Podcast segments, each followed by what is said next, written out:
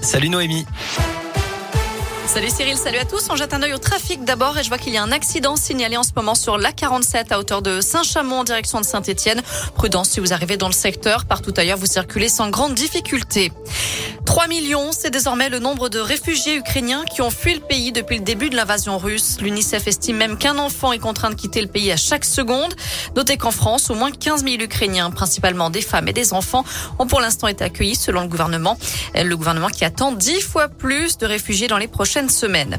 Dans ce contexte, un couvre-feu de 36 heures va être, va être mis en place dès ce soir à Kiev, annonce faite par le maire de la capitale. Alors que des bombardements ont fait au moins deux morts ce matin dans la ville. Autre frappe cette fois à l'aéroport de Dnipro où la piste de décollage et d'atterrissage a été détruite selon les autorités ukrainiennes. Chez nous, les conséquences économiques continuent de se faire sentir. L'inflation en France poursuit son accélération, plus 0,8% en février, 3,6% sur un an, selon les chiffres publiés par l'INSEE aujourd'hui. Et la grogne monte.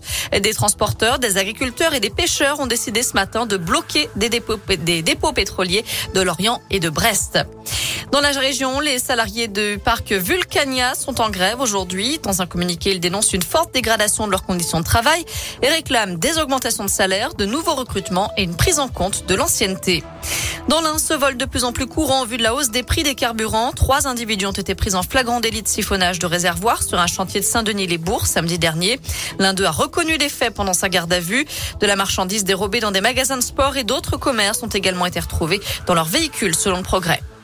Le retour du ciel jaune-orangé aujourd'hui dans la région des vents du sud qui poussent le sable du Sahara jusqu'à chez nous, colorant le ciel et salissant les trottoirs. Ça pourrait durer euh, plusieurs jours selon certaines prévisions, mais a priori pas de danger pour la santé.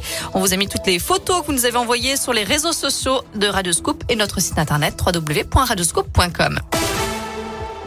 Une bonne nouvelle en France, le nombre de morts sur les routes a baissé de 17% en février par rapport à février 2019 avant la crise sanitaire. Aux États-Unis, un homme suspecté d'avoir tué deux sans-abri et d'en avoir blessé trois autres à Washington et à New York a été arrêté ce matin.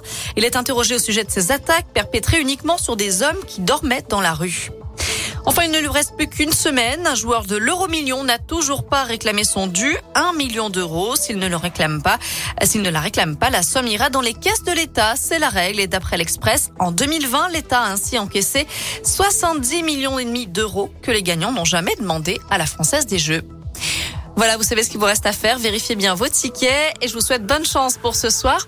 En attendant, regarde la météo. Pour cet après-midi, c'est une alternance de nuages et d'éclaircies. Les températures aussi entre 14 et 16 degrés. Demain matin, on va se réveiller sous le soleil et l'après-midi, les températures grimpent jusqu'à 20 degrés.